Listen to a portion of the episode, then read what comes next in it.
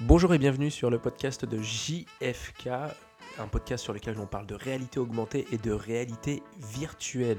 Je suis Jean-François Kitschigin et aujourd'hui je suis présent à Laval pour le salon Laval Virtual.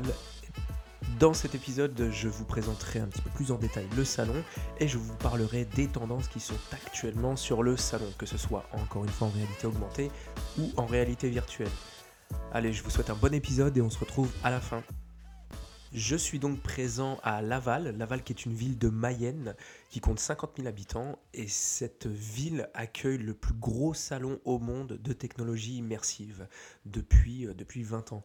Donc euh, un petit peu plus en détail sur le salon. Aujourd'hui, on a donc sur les 5 prochains jours, donc c'est pas aujourd'hui, c'est pas que aujourd'hui, mais sur les 5 prochains jours, donc du 4 avril au 8 avril, euh, il y aura 323 exposants, donc ce qui est, ce qui est assez énorme. L'année dernière, il me semble qu'il y en avait 240, quelque chose comme ça, qui euh, présenteront donc leur travail en réalité augmentée et, en réalité virtuelle euh, à plus de, on estime, 20 000 visiteurs, donc c'est à peu près le nombre de personnes qu'on attend cette année sur le salon. Ces 300 exposants, ces 323 exposants pour être exact, sont répartis sur 10 000 mètres carrés. Donc autant vous dire que le salon est énorme. Et euh, ce qui est aussi intéressant, une autre particularité en fait du salon Laval virtuel, c'est de faire venir des entreprises et des étudiants du monde entier et notamment d'Asie. Donc voilà, j'ai pu rencontrer des personnes du Japon, des personnes de l'université de, Tokyo, des personnes de Shanghai, de Hong Kong. Et euh, ce qui est super intéressant, c'est de voir en fait comment ces différentes, enfin comment ces cultures euh, voilà, s'emparent en fait des technologies immersives et comment elles vont les utiliser. Ce qu'il faut savoir et ce qui, est, ce qui, est, assez intéressant aussi encore une fois, c'est que euh, voilà, ce qu'on voit sur les stands en Asie, généralement, on les retrouve euh, allez, deux à trois ans plus tard sur les stands européens. Donc ils sont quand même pas mal, pas mal en avance dans les usages. Donc je, je, vous décrirai quelques-unes des, des comment des, des, expériences que j'ai pu vivre en fait sur, sur, sur, sur les stands asiatiques. Donc la, une des grosses tendances de cette année, c'est euh, tout ce qui est formation virtuelle. Donc euh, j'ai pu voir sur beaucoup de stands, de, en termes de hardware, de l'HTC Vive, euh, l'HTC Vive Pro aussi qui va sortir, j'ai pu le voir sur, sur 2-3 stands, et, et de l'Oculus Rift.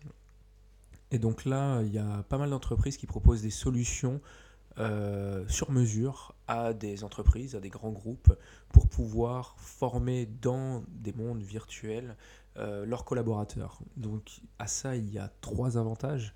Euh, le premier avantage, c'est que ça accélère le temps de formation, c'est indéniable.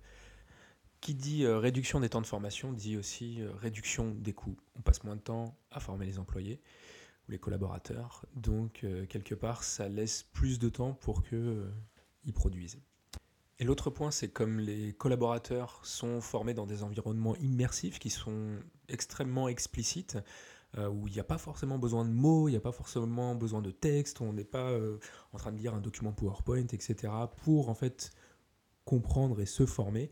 Euh, donc l'environnement immersif est extrêmement compréhensible par tout le monde. Donc voilà, on est certain que les employés vont comprendre en fait ce sur quoi ils sont formés, mais de manière très très intuitive et, instinctive. Et deux, en fait, ça, bah, ça va réduire leur temps de formation et je vois aussi un petit avantage bonus, c'est qu'on est certain que les employés vont s'en rappeler, parce qu'ils le vivent.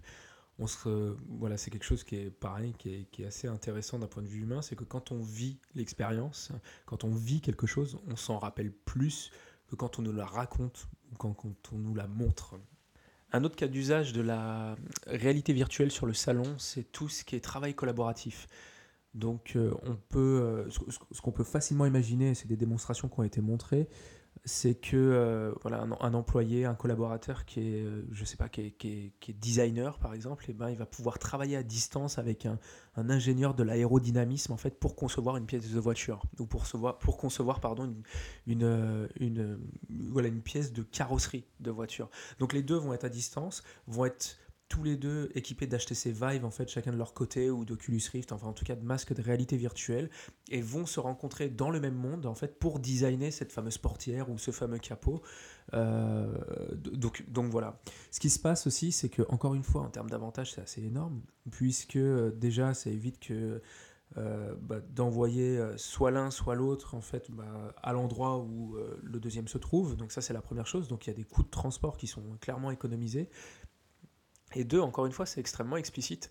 C'est-à-dire qu'un ingénieur et un designer, en fait, là, se comprennent, sont dans le même environnement, font part, en fait, chacun de leurs contraintes. Et, euh, donc, c'est beaucoup plus productif en termes de, rendu. Donc maintenant, si on passe du côté de la réalité augmentée, euh, sur ce salon, il y a une star cachée quand même, qu'on retrouve euh, sur euh, pratiquement un stand sur trois. C'est le fameux casque de Microsoft, donc le Microsoft HoloLens. Et, et donc il y a beaucoup, beaucoup d'expériences qui ont été designées, qui ont été créées sur, sur ces casques-là. J'ai pu apercevoir deux, trois casques Meta aussi qui, qui, traînaient à droite à gauche. Donc on voit que Meta commence à arriver aussi. Et j'ai aussi pu voir quelques, quelques autres constructeurs, notamment donc il y a Optinvent, qui est un constructeur français qui fait euh, des, lunettes de réalité augmentée, et, euh. Euh, d'autres concepteurs en fait de, de, casques de réalité augmentée. Il me semble que Trivisio aussi en fait, en fond, pardon. Donc c'est hyper hyper niche. Mais en tout cas, voilà, Microsoft HoloLens est présent partout. Il y a Meta, en fait, il y a deux trois casques Meta, donc c'est top parce que ça donne une alternative. En plus, c'est pas du tout le même produit, c'est pas le même placement produit. Euh, L'HoloLens, c'est un ordinateur que vous avez d'embarquer sur, euh, sur la tête. Euh, donc avec voilà tous les capteurs qui sont présents sur la tête, etc. aussi, tandis que et qui est sans fil, donc et qui s'intègre très très bien en fait dans les environnements Windows. Meta, c'est euh, donc un casque filaire donc qui est relié à un PC, donc extrêmement confortable. Mais, euh, mais bon, il y a toujours ce lien avec le PC et euh, donc ça veut dire que le, PC est déporté et qu'il n'est pas présent sur le casque, donc ça le rend, on va dire, moins autonome. Par contre, non plus, c'est pas le même ordre de prix. Il me semble qu'un HoloLens c'est entre 3000 et 5000 euros versus un Meta qui est aux alentours peut-être de entre 1500 et 1800 euros, quelque chose comme ça. Et cette année, sur le salon, on va retrouver beaucoup d'expériences de réalité augmentée dans le domaine de la maintenance. Euh, donc notamment encore une fois dans le domaine de l'industrie, dans le domaine de l'aéronautique. Euh, j'ai notamment vu une expérience donc avec un casque HoloLens où euh, donc vous, vous portez le casque HoloLens et vous regardez un moteur de Renault, de Renault Truck, d'un camion Renault, et dessus en fait viennent se superposer des informations digital pour euh, toutes les phases de contrôle qualité. Voilà, donc encore une fois, on est dans euh, une idée de faciliter le contrôle qualité, d'éviter les erreurs et de l'accélérer aussi en même temps. Donc c'est pour ça que cette technologie est, encore une fois très très intéressante. Ce qui se passe aussi avec l'HoloLens, comme avec un Meta par exemple, c'est que ça laisse les mains libres. Donc euh, j'ai vu aussi quelques expériences utilisant donc là je vais reciter en fait de l'HoloLens, qui permettent à des techniciens de porter en fait ce fameux casque et de se faire assister à distance euh, sur, euh, sur des opérations, encore une fois, industrielles, et même sur des opérations médicales. Donc euh, il faut jeter un petit coup d'œil, c'est assez intéressant sur, sur un produit qui s'appelle Nomadic, qui est, qui, est, qui est un produit qui, qui va être commercialisé ou qui l'est actuellement, je ne sais pas, je sais pas encore, mais en tout cas c'est pas un prototype, c'est réellement réellement un produit pour équiper euh, les ambulanciers lorsque ils vont, euh, voilà, vont secourir des personnes. Euh, ils peuvent avoir directement accès à des informations, accès à de la vidéoconférence directement dans, dans les lunettes de Microsoft. Donc très très intéressant à regarder aussi pour voir un petit peu bah, les usages qui seront développés demain. Donc, on, a, voilà, on, a, on a couvert la réalité augmentée, la réalité virtuelle. Il y a d'autres choses, mais j'en ferai part dans, dans, un autre épisode qui est. Euh, donc là, on a augmenté la vision, voilà. Euh, mais par exemple, la réalité augmentée, ce n'est pas que ça. C'est aussi l'augmentation des autres sens. Et euh, j'ai notamment pu passer sur quelques stands où ils augmentaient le toucher. Donc encore une fois hyper intéressant, hyper novateur, c'est encore à ses débuts. Mais en tout cas, cette année, sur, voilà, sur la réalité augmentée, réalité virtuelle, ça commence à devenir, ça, devient de plus en plus qualitatif. Euh, la 3D qui est euh, dans les, dans les casques de réalité virtuelle est vraiment au top, généralement. Euh, la motion sickness, donc toute, cette, toute, cette sensation en fait de mal des transports, c'est comme ça qu'on l'appelle en français, commence à être de plus en plus gommée. Donc ça c'est très intéressant, ça veut dire que bah, on va pouvoir l'implémenter de, plus en plus dans, les entreprises. Et, et donc ça c'est voilà pour la VR, de la meilleure 3D, moins de motion sickness. Donc ça, ça, ça, c'est intéressant. on sent que ça a gagné en maturité en termes de conception d'expérience. Donc en réalité virtuelle, il y a vraiment des cas d'usage qui ressortent. Euh, si maintenant je regarde un petit peu plus du côté de la réalité augmentée, encore une fois, gagnant en maturité, on voit de plus en plus de casques de réalité augmentée et de moins en moins de, tablettes. Donc on en voit encore parce que c'est un outil de tous les jours. C'est euh, toujours intéressant, ça fait toujours son effet pour, euh, pour vivre des expériences de réalité augmentée.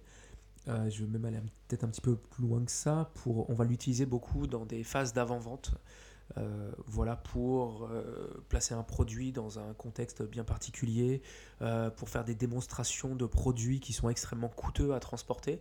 Donc là, voilà, le commercial va se balader avec un iPad, va se balader avec un marqueur ou pas, puisque la technologie markerless fonctionne très très bien aujourd'hui. Mais on voit de plus en plus d'entreprises qui, qui développent des expériences de réalité augmentée à destination des casques. Donc là, on commence à monter en maturité euh, en termes de design. Donc on a vu des très très belles expériences encore une fois sur euh, un produit qui s'appelle Nomadic, j'ai cité un petit peu plus tôt. Voilà, les menus s'affichent hyper bien, ça analyse euh, très très bien la réalité augmentée, pardon, ça analyse très très bien la réalité, voilà, tout simplement. Donc ça analyse le tracking est super bien fait et les informations sont, sont affichées de manière ultra intuitive. Donc, donc voilà, on commence à monter vraiment vraiment en maturité sur sur, euh, sur, euh, sur, euh, sur les expériences de, de, réalité augmentée à destination des casques. Je vais m'arrêter là pour cette, pour cette toute première journée. Donc voilà, on a couvert la réalité augmentée, la réalité virtuelle. Maintenant, on sait ce qui est Laval Virtual. Je répète, hein, vraiment le, le, plus gros salon au monde de technologie immersive. Il est présent. C'est en France que ça se passe. donc c'est hyper intéressant. Et euh, donc demain, je ne sais pas trop ce que je couvrirai, je verrai, je verrai en fonction de, mes différentes visites, de qui je vois. J'ai déjà une petite idée en tête, notamment sur l'aptique, parce que c'est quelque chose qui commence à, vraiment vraiment arriver et qu'on va voir arriver de plus en plus. Je sais aussi que le tracking des mains euh, dans, euh, dans les mondes virtuels, c'est quelque chose aussi, c'est un sujet qui est, qui, est, couvert sur le salon. Enfin, en tout cas, voilà, je vous en dis pas plus. On se, retrouve demain. En attendant, n'hésitez pas à me dire ce que vous avez pensé de l'épisode. Si, euh, voilà, si vous voulez que j'aille plus loin en fait, sur certains concepts ou euh, sur, sur, certaines entreprises ou pour couvrir certains, euh, certaines, certaines expériences. Et, et, donc voilà, vous pouvez, vous pouvez laisser quelques commentaires, notamment sur, sur, sur, sur, le, sur le podcast. À demain!